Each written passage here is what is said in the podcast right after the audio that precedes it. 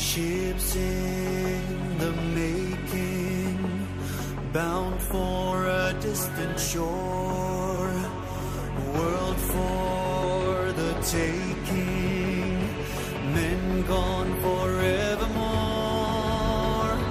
boarding and setting sail. Sexto Continente. Dirigido por el obispo de Orihuela Alicante, Monseñor José Ignacio Munilla.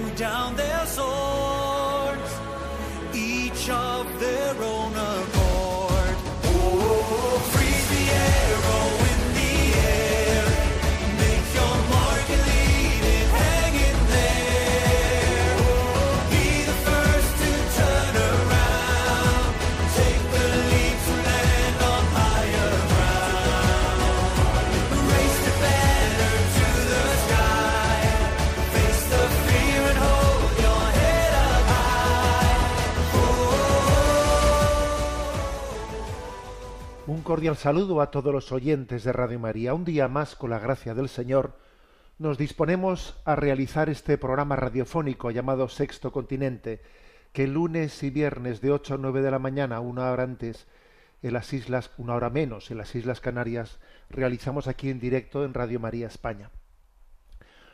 Hoy este programa, que realizamos un 17 de febrero, pues acontece, lo realizamos después de que ayer fuimos testigos de la aprobación en el Congreso de los Diputados de España de leyes inicuas, que no inocuas, sino inicuas, ¿no? Ayer se aprobó pues la ley llamada de, de aborto, popularmente la nueva ley de, de aborto, ley orgánica de salud sexual y reproductiva, la ley popularmente llamada ley trans, que es la ley para la igualdad real y efectiva de las personas trans y para la garantía de los derechos de las personas LGTBI. Bueno, en que, leyes en las que sencillamente se facilita al máximo matar, matar, matar la vida y al mismo tiempo despreciar la propia vida, decir que soy yo el que decido lo que quiera ser. Existe el derecho a la autodeterminación del género, igual que también pues, se aprobó el derecho a suicidarse, derecho a matar, derecho a suicidarse y además pues se hacía público justamente, ¿no? En ese mismo día los datos de natalidad de España que por tercer año consecutivo dan la peor tasa de toda su historia. Año tras año España sigue desplomándose en su natalidad en los índices más bajos desde que existe un registro en el Instituto Nacional de Estadística, ¿no? O sea, nunca jamás existió una natalidad tan baja y se nos da ese dato y ese mismo día más aborto, más matar y más auto autodestruirnos, ¿no? Entonces, pues como es, bueno, y, y también hay más temas, ¿no? Y la ley del bienestar animal, ¿eh? resulta que es en la que se penaliza mm, maltratar a un animal eh, pues como al mismo tiempo que se, que se reconoce el derecho a matar a un ser humano, ¿no? El que, en la que se despenaliza la zoofilia, que también hablaremos luego, luego de ello, etcétera. Entonces, claro, cuando uno ve un cúmulo, un cúmulo de despropósitos de este calibre, yo, yo decía, a ver, ¿cómo abro el programa? ¿Qué palabra digo? Os voy a decir una cosa, ¿eh? os voy a dar una palabra de esperanza. Voy a recurrir a la palabra de Dios al libro de Daniel en el capítulo quinto, ¿no? En el que hay un pasaje en el que el rey Baltasar, que, es, que era el hijo de Nabucodonosor, el rey Nabucodonosor es el que había destruido el templo de Jerusalén y había ahí robado todos los eh, pues todos los tesoros, los vasos de oro y plata del, del tesoro de Jerusalén y los había llevado a Babilonia, ¿no? Y entonces el hijo de Nabucodonosor, Baltasar, da un banquete a todos los nobles ¿eh? y pues queriendo de alguna manera alardear ¿no? de, de cómo su padre había saqueado eh, pues el templo de Jerusalén, saca los vasos sagrados y allí los utiliza para el banquete, ¿no? Y estaban en esa, en esa fanfarronería cuando de repente aparecieron unos dedos de mano humana escribiendo sobre el muro del Palacio Real, frente al candelabro. El texto dice que el rey veía el dorso de la mano que escribía y entonces su rostro palideció, sus pensamientos le turbaron, los músculos del cuerpo se le aflojaron, las rodillas le entrechocaban. Muerto de miedo pidió ¿no? que trajesen a Daniel, un profeta que, que estaba pues eh, apresado, ¿no? Era, era uno de los desterrados que su padre había traído de Judea, ¿no? pero tenía fama de que era un hombre que poseía el Espíritu de Dios. Y entonces le dice, he oído decir que tú puedes interpretar sueños y resolver problemas. Pues bien, si logras leer lo que se ha escrito, ¿no? Lo que esos dedos han escrito aquí en la pared, tendrás, tendrás un collar de oro y ocuparás el tercer puesto en mi reino. Entonces Daniel le dice, quédate con tus dones y dale esos regalos a otro, ¿no? Yo te leeré lo escrito. Y le dice, te has revelado contra el Señor del cielo, y has hecho traer a tu presencia los vasos de su templo, para beber vino en ellos en compañía de tus nobles, tus mujeres y tus concubinas. Has alabado a dioses de plata y oro, de bronce y de hierro, de madera y piedra que ni ven, ni oyen, ni entienden, mientras que al Dios dueño de la vida no lo has honrado. Por eso Él ha enviado esa mano para escribir este texto. Y lo que está escrito es, contado, pesado, dividido. Y la interpretación es esta. Contado. Dios ha contado los días de tu reinado y les ha señalado el final. Pesado. Te ha pesado en la balanza y te falta peso. Dividido. Tu reino ha sido dividido y lo entregan a medos y persas. Y así aconteció, ciertamente, en la historia. ¿no? Por eso, en un día ¿no? en el que somos testigos de tanta iniquidad, creo que es muy importante que hagamos esta lectura, ¿no? una, digamos, teología de la historia. ¿Qué tenemos que decir? Pues que vemos ¿no? cómo el mundo se autodestruye, como el mal, ¿eh? el mal parece que reina, pero no nos equivoquemos. El mal tiene pies de barro. Esto que parece un gigante, esto que parece un gigante, invencible, indestructible, tiene pies de barro y va a caer. Vimos caer el muro de Berlín, vimos caer el marxismo, aunque ahora tiene ¿no? sus metástasis, obviamente, ¿no? Pero veremos caer este, este muro, veremos caer este gigante con pies de barro, lo veremos caer.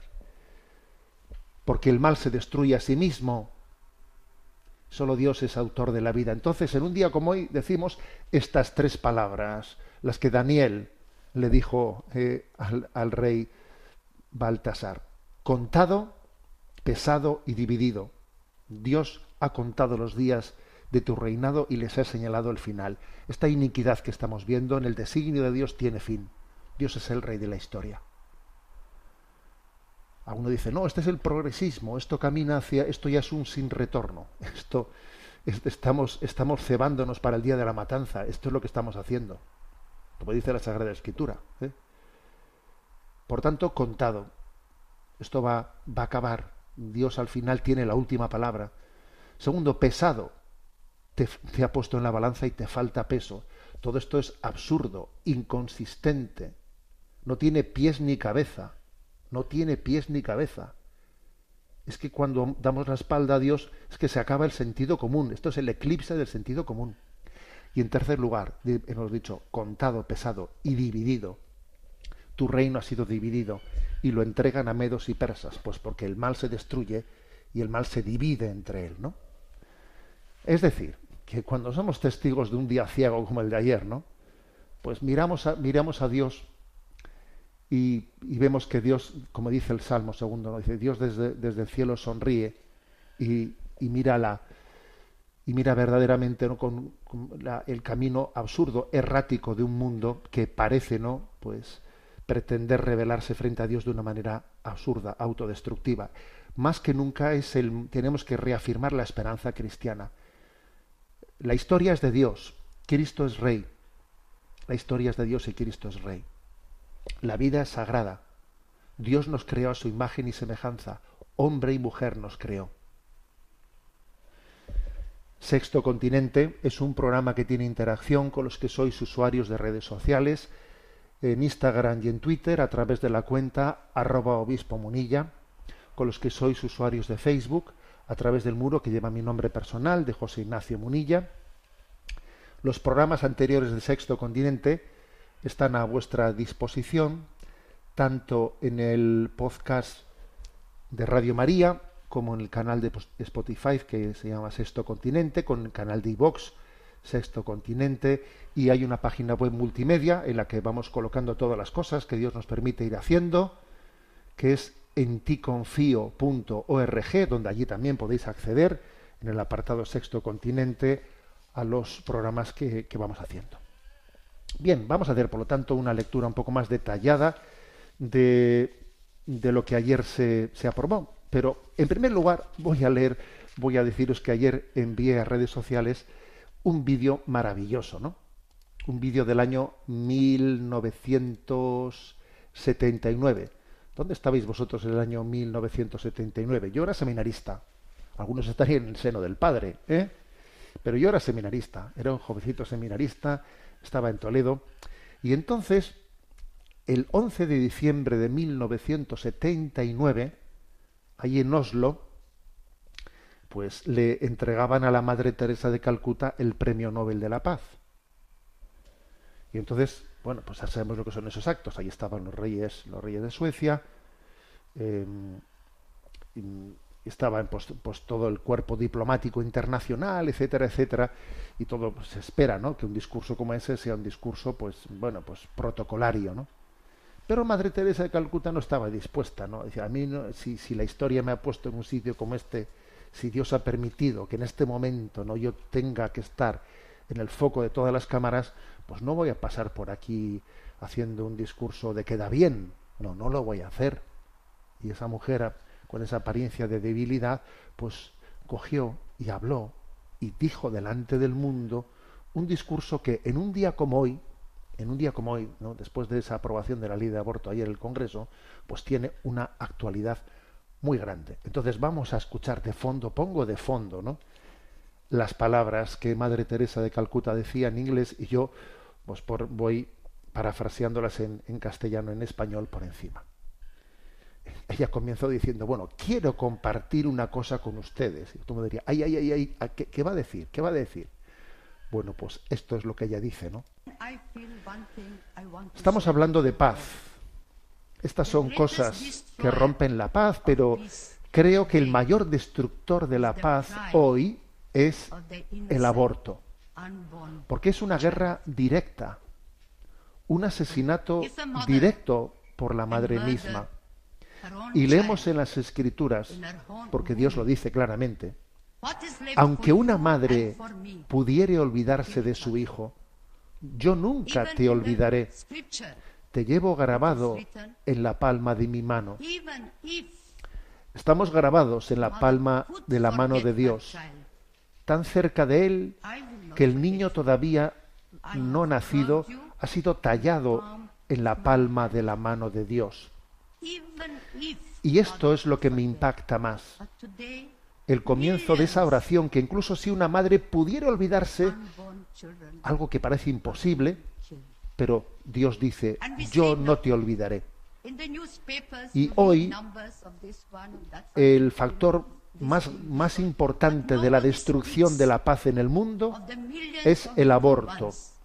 Y a los que estamos aquí presentes, nuestros padres nos quisieron, nos amaron. No estaríamos aquí si nuestros padres nos hubiesen hecho eso a nosotros. A nuestros hijos los queremos, los amamos, pero hay millones de niños que no son amados ni queridos. Muchas personas están muy, muy preocupadas por los niños en India, por los niños en África, donde muchos mueren, tal vez de desnutrición, de hambre o otras cosas, pero millones están muriendo de forma deliberada por la voluntad de la madre. Y ese es el mayor destructor de la paz hoy. Porque si una madre puede matar a su propio hijo, ¿qué falta entonces para que yo te mate a ti o tú me mates a mí? Ya no hay nada que lo impida. Y esto lo aplico en la India, lo aplico en todos los lados. Traigo de nuevo al niño y en este año, que ha sido el año del niño, ¿qué hemos hecho por el niño? Al comienzo de este año hablé, hablé en todos lados y dije, hagamos en este año que cada niño nacido y no nacido sea querido. Y hoy es el final del año del niño. ¿Hemos hecho realmente que los niños sean queridos? Les mostraré algo impresionante. Estamos combatiendo el aborto con la adopción. Hemos salvado miles de vidas, hemos mandado mensajes a todas las clínicas, a todos los hospitales, a todas las oficinas de la policía. Por favor, no destruyan al niño. Nosotros recogeremos el niño. Y como en cada hora del día y de la noche hay siempre alguien, tenemos un gran número de madres no casadas, dígales que vengan, por favor, nosotros nos encargaremos de vosotras, nos haremos cargo de vuestros hijos y les conseguiremos un hogar. Tenemos una gran demanda de familias que no tienen hijos. Esa es la gran bendición de Dios con nosotras. Y también hacemos otra cosa que es muy bonita enseñamos a nuestros mendigos, nuestros enfermos, nuestros pobres, nuestra gente sin techo, les enseñamos lo que es la planificación familiar natural. Estas son unas palabras históricas, ¿no? pronunciadas en 1979. Yo me imagino a, pues, como cuando Daniel, ¿no? Hablaba delante de Baltasar ante, ante unos nobles a los que les temblaban las rodillas, ¿no? Pues yo me imagino algo así a Madre Teresa, aquella mujer débil, soltando aquello delante de, de todo el mundo, ¿no? Diciendo aquí, ustedes me han, me han dado un premio Nobel de la Paz porque yo estoy eh, acogiendo a todos los niños que están en la calle, porque estoy luchando contra la pobreza más extrema, porque estamos eh, intentando luchar contra el hambre en el mundo, pero se están ustedes olvidando, ¿eh? se están ustedes olvidando de que el lugar mayor de la mayor crueldad está aconteciendo en el seno materno. Palabras históricas. Yo entonces, como digo, era seminarista, ¿no? Y claro, esa libertad evangélica de esta mujer diciendo esto, ahora que le digan a esta mujer, ¿no? A ver, que le diga el otro día, quien decía? Gabriel Rufiana, no sé qué, a qué político le escuché, ¿no? Decía, claro, son unos hipócritas los que están en contra del aborto, pero no hacen nada luego por los niños nacidos. Sí, eso díselo a la Madre Teresa de Calcuta. Mírale a, los ojos y díselo. Y luego te miras al espejo y a ver qué ocurre. Esto es lo cierto. ¿eh? Lo cierto es que, que, todos los valores morales, todos están unidos. ¿no? Y no cabe decir yo lucho en favor de, la solidaridad internacional de los pueblos, pero el aborto no miro para otro lado, o viceversa. Todo está unido, todo es una sola cosa. No podemos luchar por la dignidad del hombre dejando un capítulo como este a un lado. Pero vamos a dejar un capítulo como este a un lado, por Dios. ¿Cómo vamos a dejarlo? Por eso estas, estas palabras ¿no? de, Madre Teresa de Calcuta resuenan eh, pues, pues de una manera impresionante. Bien, y con ellas introduzco el comentario de lo que ayer aconteció en el, Congreso. En primer lugar, eh, la aprobación de la ley trans, que yo creo que sobre todo en la, columna vertebral de esa, de esa ley es la autodeterminación de género. El hecho de que se diga algo así, que yo tengo derecho a decidir qué soy es algo tan absurdo como, como, como, no entender que hay una realidad objetiva ¿eh? que yo no que yo no puedo por mucho que ¿eh? por mucho que pretenda vestirla de lo que sea las cosas son lo que son no lo que yo quiera o no quiera pretender que sean ¿eh? el fondo es no creer en la objetividad, no creer en la objetividad, ¿no? La ley de autodeterminación de género es como si la biología fuese nuestra enemiga. Como luchar contra la biología. Bueno, ley de autodeterminación de género. Es de las más radicales en el mundo. ¿eh? Permite cambiar el sexo en el registro civil para todos los mayores de 16 años sin necesidad de más requisito que manifestar su voluntad, ¿eh? sin, ningún, sin ningún tipo de ni de informe médico ni de nada, ¿eh? sencillamente por propia voluntad. Quiero cambiar de sexo y el registro civil uno va a partir de los 16 años a cambiar de sexo.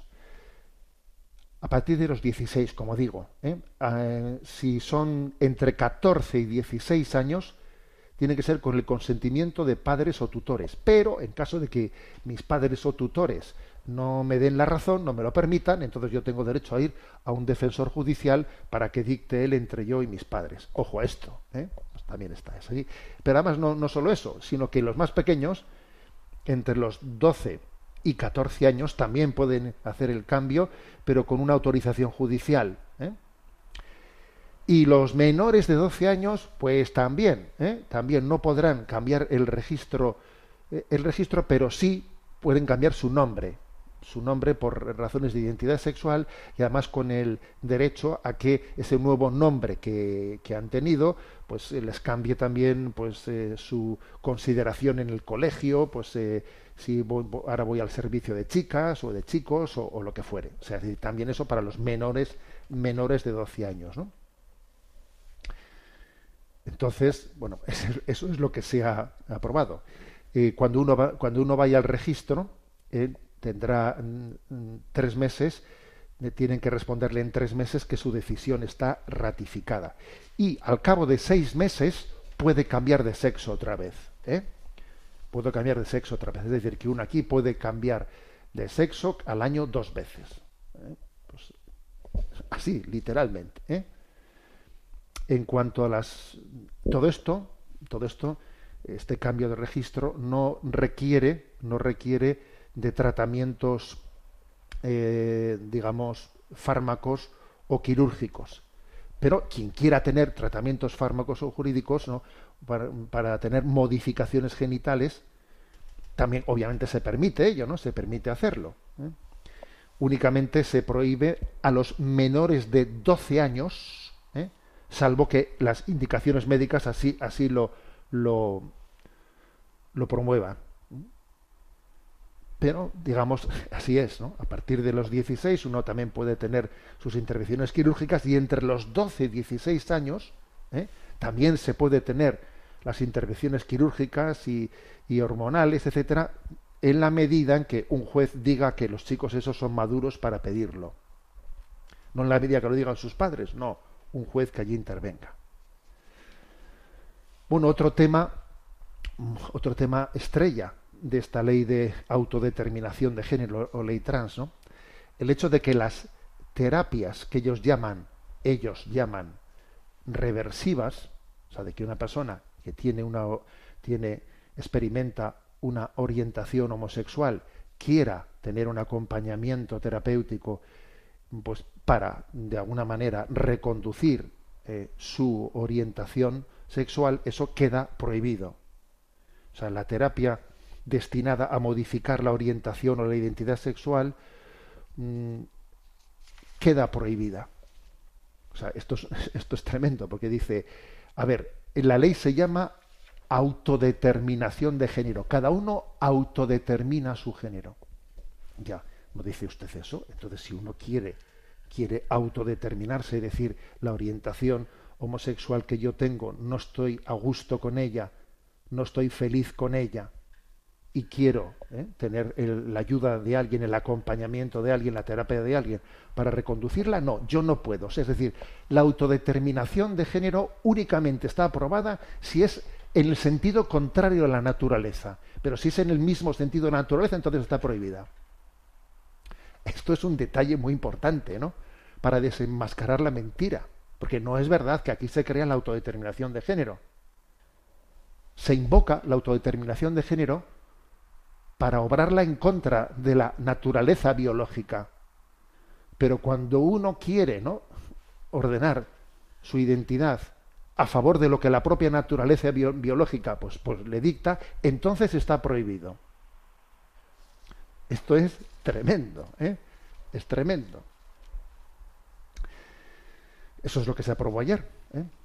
Y, y, por cierto, se aprobó ayer, pues cuando, como dije en el programa anterior, resulta que en Suecia, que fue eh, la nación pionera de la ley trans, pues el gobierno ha echado para atrás y ha paralizado, ha paralizado to- toda esta barbaridad, la ha paralizado, la, la- la- la ha suspendido mo- momentáneamente, pues porque como explicamos en el programa anterior, lo tenéis a vuestra disposición, en los podcasts, etcétera, como lo explicamos, pues resulta que, han visto que ha habido un aumento de un mil por ciento, un mil por ciento de solicitudes de niños y adolescentes y ven que están totalmente ligados a otro tipo de trastornos, de trastornos psicológicos. O sea que no existe, no, existe eh, en la práctica el perfil de alguien que diga que tenga disforia de género, solo eso. No, esto está ligado a más a muchos otros trastornos, de anorexias, de, autismos, de muchos problemas psicológicos que los estás ignorando y estás todavía complicándole a la persona. Entonces, Suecia, el país pionero de toda esta barbaridad, ha paralizado el tema y lo ha, y- lo ha suspendido. Y España, en este momento, allá que se lanza, con una ley todavía más extrema que la, que la Suecia. Pero es que ayer mismo también ocurrió otra cosa, que es que la primera ministra de, Suecia dimitió, dimitió, es una, una noticia de ayer, ¿eh? La primera ministra de Suecia dimite, pues porque precisamente habían puesto en marcha una ley de estas eh, trans, y resulta que, claro, pues ha pasado lo, que, lo que ocurre, pues que, pues que una de estas uno de estos, un- un violador, etcétera, pues que después se declara, se declara eh, mujer, pues finalmente entra en una prisión, entra en una prisión allí y hace barbaridades, pues como cuando metes el zorro en el gallinero, claro, si legalmente, oye, dice él que es mujer, pues es mujer, y entonces eh, a un violador le meten en prisión, en prisión y allí organiza la que organiza, ¿no? Diciendo que ella es mujer y entonces sigue adelante sus tropelías, pero dentro de la prisión con las mujeres. Entonces se ha montado tal escándalo en Suecia que la primera ministra ha tenido que dimitir. Y nosotros al día siguiente aprobamos esta ley, que permite eso perfectamente, vamos, replicar lo que ha ocurrido en Suecia. ¿Eh? O sea, es tremendo. Pues esto fue, señores, lo que ayer, lo que ayer se aprobó. ¿eh? Esto fue lo que ayer se aprobó y, y poco más hay que, hay que añadir. De todas maneras, eh, decir que, que en segundo lugar ¿no? está la, la segunda aprobación fue la, de la ley de aborto. ¿eh? La ley de aborto. Y entonces, ¿qué es lo que se aprobó ayer? Bueno, hay que decir que sustancialmente la columna vertebral de la ley de aborto que, ayer se aprobó es la que ya teníamos, la que el Tribunal Constitucional ha dado por buena. O sea, sustancialmente es lo mismo. ¿Por qué? Porque lo que dice es que existe el derecho de poder abortar hasta las 14 semanas. ¿eh? O sea, libre aborto sin ningún tipo de, de, de causa que lo justifique hasta las 14 semanas. O sea, lo que el Tribunal Constitucional ha dado por bueno, ¿eh? eso es lo que continúa. Es verdad que tiene algunos, algunos agravantes que son, son muy importantes, ¿no? pero que no son, no son el sustancial, ¿eh? pero tiene agravantes importantes. Y los agravantes son especialmente el hecho de que eh, las, las mm, adolescentes de 16 años pueden abortar sin el permiso de sus padres. Y también el hecho de que se eliminan los tres días obligatorios de reflexión. Antes se pedían tres días para reflexionar, ahora también se quita, se quita eso. Y también el hecho de que se, a los objetores de conciencia se les mete en un registro, ¿eh? en un registro que de alguna manera pues es- eh, les violenta, les violenta al ponerles un poco en el, en el foco, en el punto de mira y les quita, bueno, pues le- les quita una, igualdad de trato con el resto del personal, del personal médico, ¿no? Esos son, digamos, los tres agravantes de esta ley con respecto a, a la anterior. ¿eh? Tres agravantes que ciertamente bueno, todavía dan una vuelta de tuerca más, pero que tengamos claro que la ley que teníamos ya era una ley absolutamente inicua. Por eso yo en mi programa anterior insistí que lo que había hecho el Tribunal Constitucional era una verdadera prevaricación, ¿eh? diciendo que es que, que, una ley que da que permite el, el, el libre aborto es constitucional cuando en 1985 el Tribunal Constitucional había dicho que el nasciturus tiene un derecho a la vida, tiene un derecho jurídico a la vida. Oye, pues si tiene un derecho jurídico a la vida y ahora resulta que es eh, hay un derecho a poder matarle, las dos cosas no se pueden compaginar. Mire usted, o tiene un derecho a la vida o tengo un derecho a matarle. Pero las dos cosas, ¿cómo se compaginan? Y yo por eso me atreví a decir, a ver, esa sentencia es una sentencia de prevaricación, aunque ya era una prevaricación, ¿eh? haber estado 13 años sin responder el recurso. Por eso también insistí, y lo digo, pues que la, el hecho de que el presidente del Partido Popular haya asumido, haya asumido esa ley o esa sentencia del Constitucional diciendo que, pues que él asume que, eh, que España tiene que, eh, que coger estos parámetros de admitir una ley, una ley de plazos, en el fondo es asumir de facto, es asumir de facto el derecho al aborto. Si yo puedo abortar hasta las 14 semanas sin alegar ninguna causa, solo porque no quiero, bueno, pues eso es, eso es derecho al aborto. No juguemos con las palabras. Eso, de facto, es derecho a matar a un hijo. Pero es que además, además de las 14 semanas de gestación, también esta nueva ley que se ha aprobado, al igual que la anterior, que la anterior ya lo permitía, pues permite abortar hasta las 22 semanas, pues cuando existen problemas en el feto, por ejemplo, con los síndromes de Down, quitarnos de encima los síndromes de Down, pues hasta las 22 semanas, ¿no? Bueno, pues esto es esto es lo que se dice matar, matar, matar, justamente cuando se hizo se ha hecho público los datos de natalidad en España y, se nos ha contado que en 2022 volvió a registrarse por tercer año consecutivo el peor dato de la historia. Solo nacieron 329.800 niños, lo que supone un descenso del 2,08% con respecto al 2021, que ya había sido un descenso sobre el anterior. El anterior. Son los datos de natalidad más bajos de España desde que existe registro en el Instituto Nacional de Estadística en el año 1941 nunca habían nacido tan pocos niños. Y nosotros, ¿qué, se nos ocurre? Matar más. Matar un poco más. Entonces, es curioso, ¿no?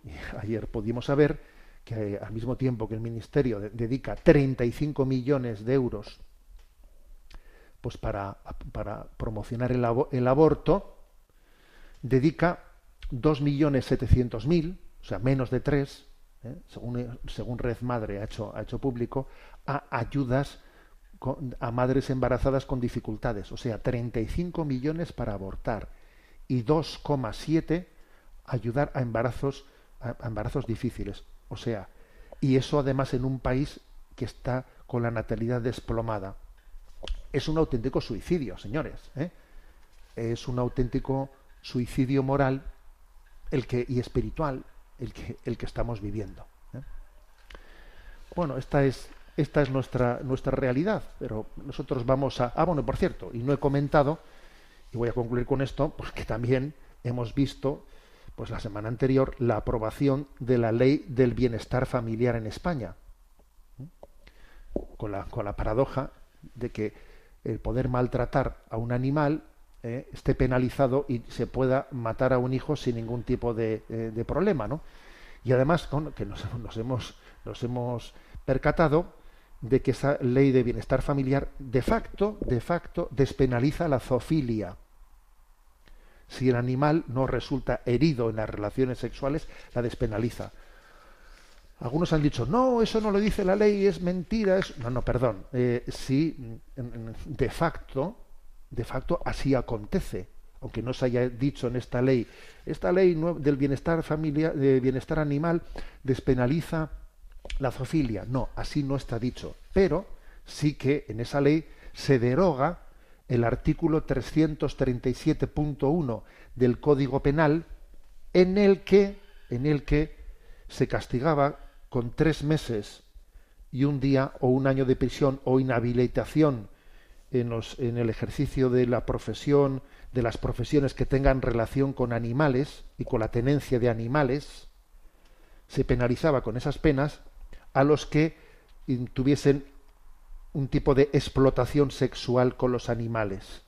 O sea, a los que practicasen la zoofilia tenían esas penas de tres meses y un día y un año de inhabilitación en las profesiones que se relacionaban con, con animales. Ese punto 337.1 del Código Penal queda eh, derogado. Y a cambio de él, a cambio de él, eh, se introduce un, un, nuevo título, 16 bis, eh, en el que aparece en esta ley como de los delitos contra animales. Y dice ahora. Será castigado con pena de prisión de 3 a 18 meses o multa de 6 a 12 meses y con la pena de inhabilitación especial de 1 a 5 años para el ejercicio de la profesión, oficio o comercio que tenga relación con los animales y para la tenencia de animales, el que fuera de las actividades reguladas y por cualquier medio o procedimiento, incluyendo los actos de carácter sexual, cause a un animal vertebrado lesiones que requieran tratamiento veterinario. Es decir, que se penaliza la zoofilia en caso de que los animales pues se les haya producido daños que requieran tratamiento veterinario, se les haya desgarrado lo que fuere. Pero si no requieren tratamiento veterinario, entonces ha quedado despenalizado. Esto, como digo, es literalmente como, como lo he leído, ¿no? La ley del bienestar animal en España llega, llega a tal cosa. ¿eh? Resulta que la ministra ¿eh? de Asuntos de Derechos Sociales y de la Agenda 2030, Yone Belarra, ha hecho unas declaraciones diciendo que no es cierto que la zoofilia haya estado nunca penalizada, y lo, lo cierto es que no es verdad, porque el, el artículo 337.1 del Código Penal dice lo que acabo de leer yo ahí que lo he leído literalmente, o sea, que sí que estaba penalizada y ahora ha dejado de estarlo, a no ser que estemos hablando de un tipo de agresiones que requieran de tratamiento de veterinario. ¿eh? Bueno, ah, esta es nuestra deriva, esta, es, esta, es, nuestra deriva, por lo por motivo por el cual eh, yo eh, me reafirmo el, pues lo que lo que hemos, hemos, hemos afirmado al comienzo de nuestro programa, ¿no? contado, pesado y dividido. Dios ha contado los años, el tiempo, y les ha puesto un límite, ha puesto un límite al mal. Y Dios sabe ese límite cuándo es, ¿no? Ha pesado, ha pesado en la balanza, ¿no? Pues, pues toda esta falta de sentido común y obviamente no tiene peso. Todo esto es fatuo. ¿eh? Y lo ha dividido, pues porque estamos observando también, ¿no? Pues, pues la, las divisiones existentes, ¿no? entre, entre quienes eh, quieren llegar más lejos o menos lejos y quienes miran las encuestas y dicen, no, esto me hace daño, no, esto, esto ahora no, más tarde igual dentro de 10 años sí, pero o sea, quienes, quienes en el fondo no están actuando en conciencia, sino que están mirando de reojo siempre a las encuestas, eh, diciendo esto me, me favorece, no me favorece electoralmente, no. Tienen su. están divididos, divididos, contado, pesado y dividido vamos a, a escuchar esta canción y, y, a poner nuestra confianza en Dios. Sí, confiamos en Dios, que es el Señor de la historia. Y la última palabra la tiene Él. Y el corazón inmaculado de María reinará. Reinará su corazón inmaculado. Escuchamos al conjunto de siervas cantando Confía en Dios.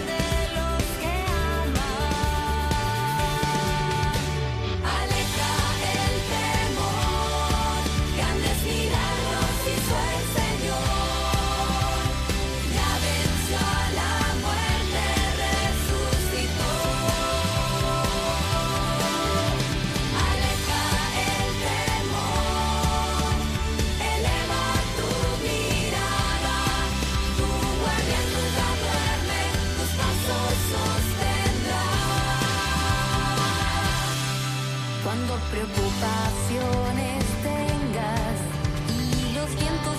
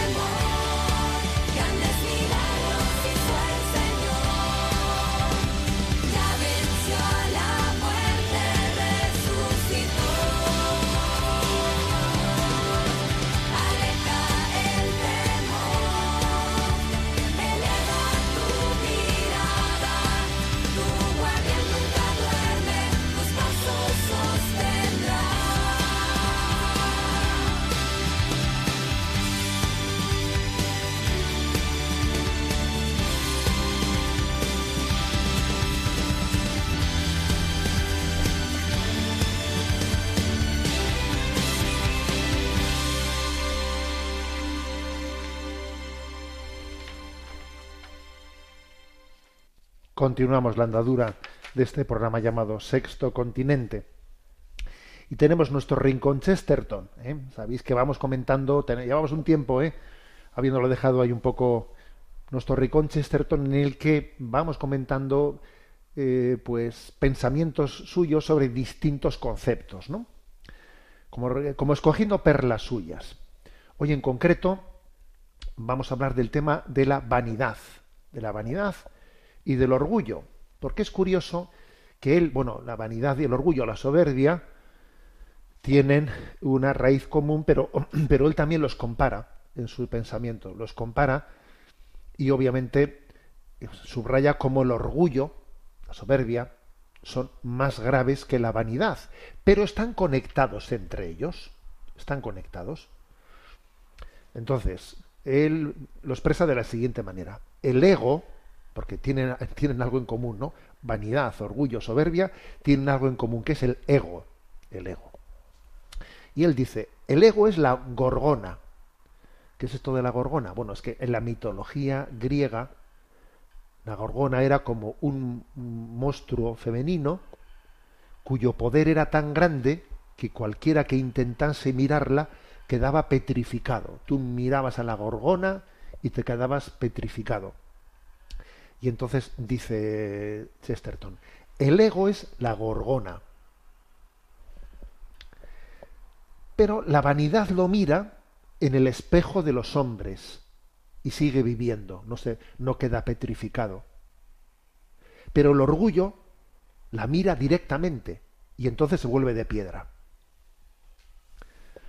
Es curioso ¿eh? lo que dice. Claro, la vanidad mira a la gorgona, mira al ego, pero lo mira en los, en los ojos de los demás. Entonces, claro, no le hace un efec- efecto tan inmediato. Pero claro, el orgullo mira directamente a la gorgona y entonces se queda petrificado. ¿no? El orgullo acaba con el asombro, la sonrisa, la caballerosidad, la, la energía, mientras que la vanidad pues no es tan grave, ¿eh? es compatible con cierta camaradería, vida social, pero sin embargo el orgullo, la soberbia es solitaria, individualista. ¿Mm? Pero dice él, pero no, la vanidad suele buscar el aplauso, es divertida, incluso sabe hasta reírse de sí misma, pero no, la soberbia, el orgullo es aburrido, no puede, no puede sonreír el soberbio, el orgulloso, ¿no? Bueno, así compara él una cosa de la otra. Pero claro, dice, a ver, pero el hecho de que la vanidad sea menos peligrosa eh, que el orgullo, la soberbia, no quiere decir que no haya que luchar también contra la vanidad, ¿no? Entonces dice, cuidado, ¿no? Porque una cosa es que un hombre, dice, puede un hombre, puede que un hombre se ame a sí mismo, más o menos.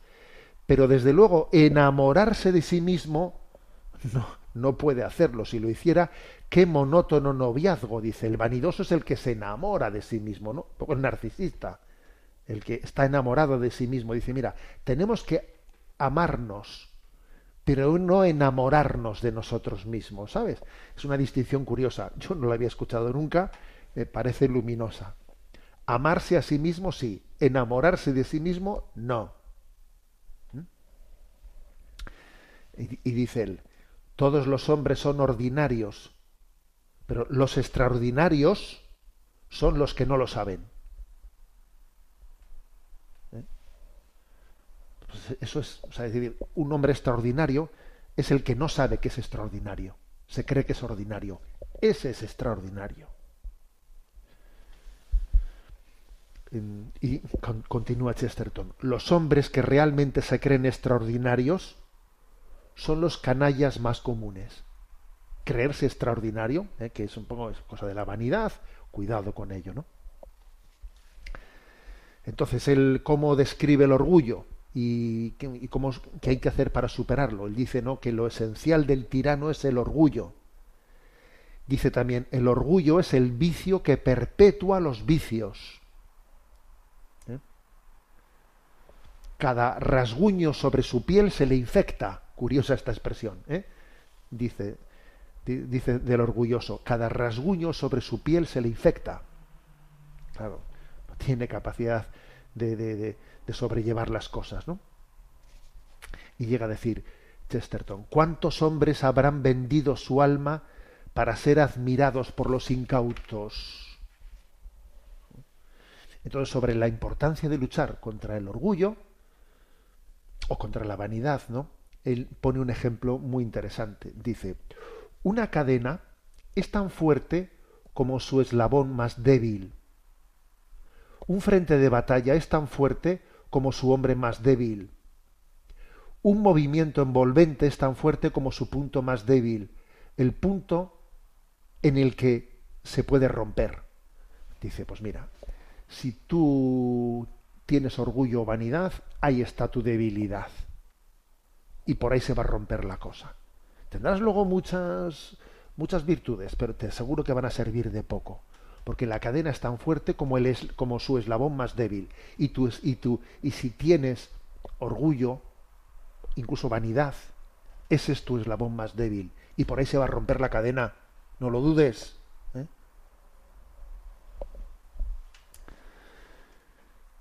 ¿Y cómo luchar con- frente a ello, no? ¿Cómo luchar? Pues dice la siguiente expresión. La humildad significa convertir en objetivo lo subjetivo. Darse cuenta de que para el universo uno mismo no es yo, sino él. A ver, o sea, es decir, que yo no estoy en el centro del mundo, que yo no soy el ombligo del mundo. Es así. ¿eh? Entonces, Esto hay que, hay que poner ese grado de objetividad. O sea, la humildad significa poner lo objetivo por encima de lo subjetivo. ¿Mm? Convertir en objetivo lo subjetivo. Poner lo objetivo por encima de mi subjetividad. No pretender que, que todo, que toda la existencia sea desde mi yo, yo, yo, el yo-yo continuo, ¿no? Que es una, distorsión de la realidad, ¿no?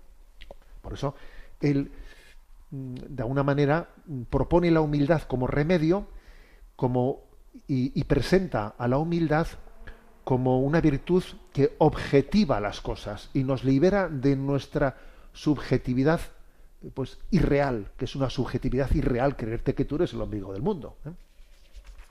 Bueno, ahí lo dejamos. Y comentamos el punto 290 del DOCAT.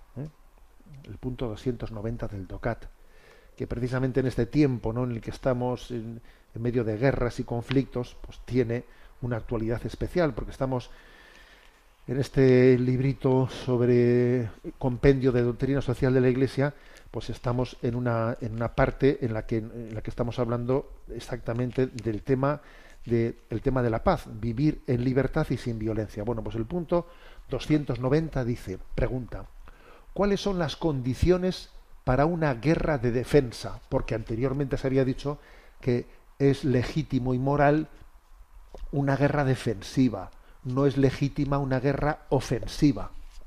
¿Eh? La defensa, responde, la defensa con la fuerza de las armas solo se justifica bajo unas condiciones muy escasas y rigurosas.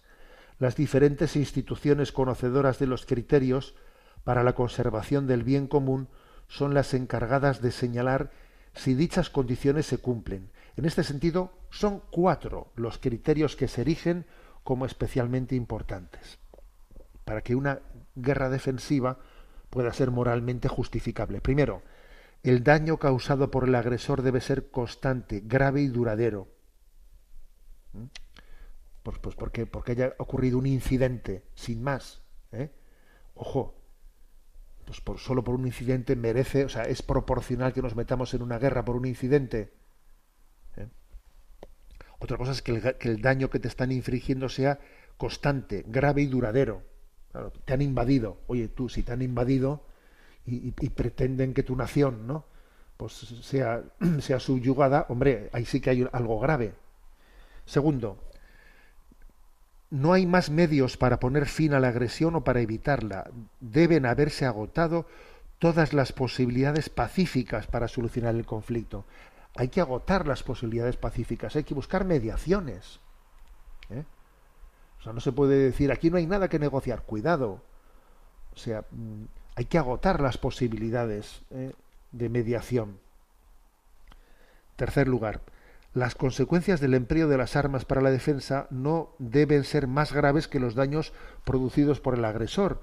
Las devastadoras consecuencias de las armas de destrucción masiva obligan en este punto a considerar esta condición como con prudencia extrema. Es decir, ojo, a la hora de, de defendernos, a ver si vamos a hacer todavía más daño en la defensa que el ataque que hemos recibido, porque es que a veces ocurre que las guerras pueden llegar a ser desproporcionadas. Tú imagínate, ¿no? Pues que, perdón, tú imagínate que una guerra pues entre recurriendo a, pues, a, medios nucleares. Es que, claro, no, no, no, no tiene, no, hay proporción. O sea, que, que al meterte en una guerra tienes que hacer un cálculo de proporcionalidad, ¿no? Y en cuarto lugar, la defensa debe presentar condiciones realistas de éxito, diciendo, a ver, una guerra, si uno dice, esta guerra es justa porque me han atacado injustamente, vale, pero tienes que tener un, una, una previsibilidad de poder ganarla. Como no tengas una previsibilidad de poder ganarla, es que lo que vas a conseguir es que el mal que, que, te, que, te, que te querían infligir, lo van a infligir y además encima van a acabar con los más inocentes del, del lugar, ¿no? Entonces también tiene que, que, existir esa proporcionalidad, ¿no? Como veis, son cuatro puntos, ¿eh? cuatro puntos eh, que ponen como condiciones para hacer una reflexión sobre si se dan las condiciones para una guerra mmm, que se puede considerar moralmente justificable, no una, guerra defensiva, porque, porque la guerra ofensiva nunca será moralmente eh, justificable. Y, soy consciente ¿no? de que hacer el discernimiento de estos cuatro puntos así, pues, mm, pues es difícil, muy difícil, pues en cada caso concreto, ¿no? Pero por ello también es importante recurrir a las mediaciones internacionales. Las mediaciones internacionales son muy importantes, ¿no? Y, por ejemplo, pues la Santa Sede tiene una vocación, siempre ha tenido una vocación de allá donde, donde ve países enfrentados de mediar entre ellos. Por ejemplo, cuando Chile y Argentina tuvieron conflictos armados por temas territoriales, la Iglesia siempre medió y dijo, un momento, o sea, dijo, ¿vosotros sabéis lo que es meteros en una guerra entre dos países hermanos? ¿Sois conscientes de ello? O sea, la Iglesia siempre ha procurado, ¿no? Al máximo forzar, ¿eh? forzar la, por, por la- las vías, las vías de mediación. Y cuando uno dice estas cosas, yo soy consciente de que cuando dice estas cosas parece como si fuese un falso pacifista que está justificando, pues eh, las, no, no, en absoluto. Pues por ejemplo el caso de estamos viendo en Ucrania, ¿no? A ver, todos sabemos muy claramente quién es el responsable moral de esa guerra, quién, quién ha llevado adelante esa invasión.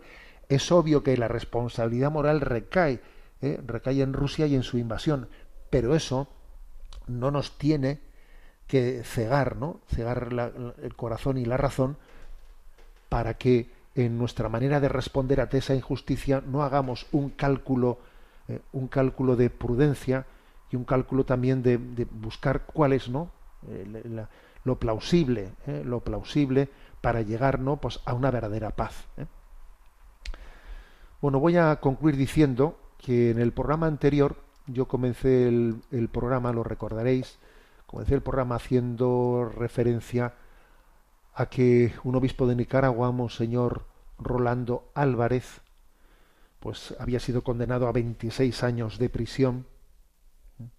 Por conspirar ¿no? contra, contra el régimen y que él, ah, bueno, se le, se le había quitado la nacionalidad nicaragüense y se le había mm, ofrecido, bueno, pues mandarle desterrarle libre en Estados Unidos y que él había rechazado tal cosa queriendo permanecer en prisión, ¿no? Hemos sabido, hemos sabido que está en, en una galería, en la galería 300 eh, de un lugar conocido como el Infiernillo. Los, los reclusos llaman a ese lugar el Infiernillo. Obviamente os podéis imaginar lo que supone, ¿no? Le han, ha sido aislado en una celda de castigo. Y yo pues os voy a decir una cosa, que muchas noches me acuerdo de él cuando voy a la cama. Y digo, aquí estoy yo en esta cama. Y Monseñor Rolando Álvarez está en esa celda. ¿eh? Y entonces nosotros hablamos un día de él. Y bueno, ya, a ver, busco otra noticia para este continente. Para el día siguiente busco otra, otra noticia. A ver, él esta noche cuando vayamos a descansar va a estar en esa celda. Vamos, continuamos por lo tanto muy unidos, ¿no? Muy unidos a, a la iglesia, a la iglesia en Nicaragua en este momento de persecución. Tenemos el tiempo cumplido. La bendición de Dios Todopoderoso, Padre, Hijo y Espíritu Santo, descienda sobre vosotros. Alabado sea Jesucristo.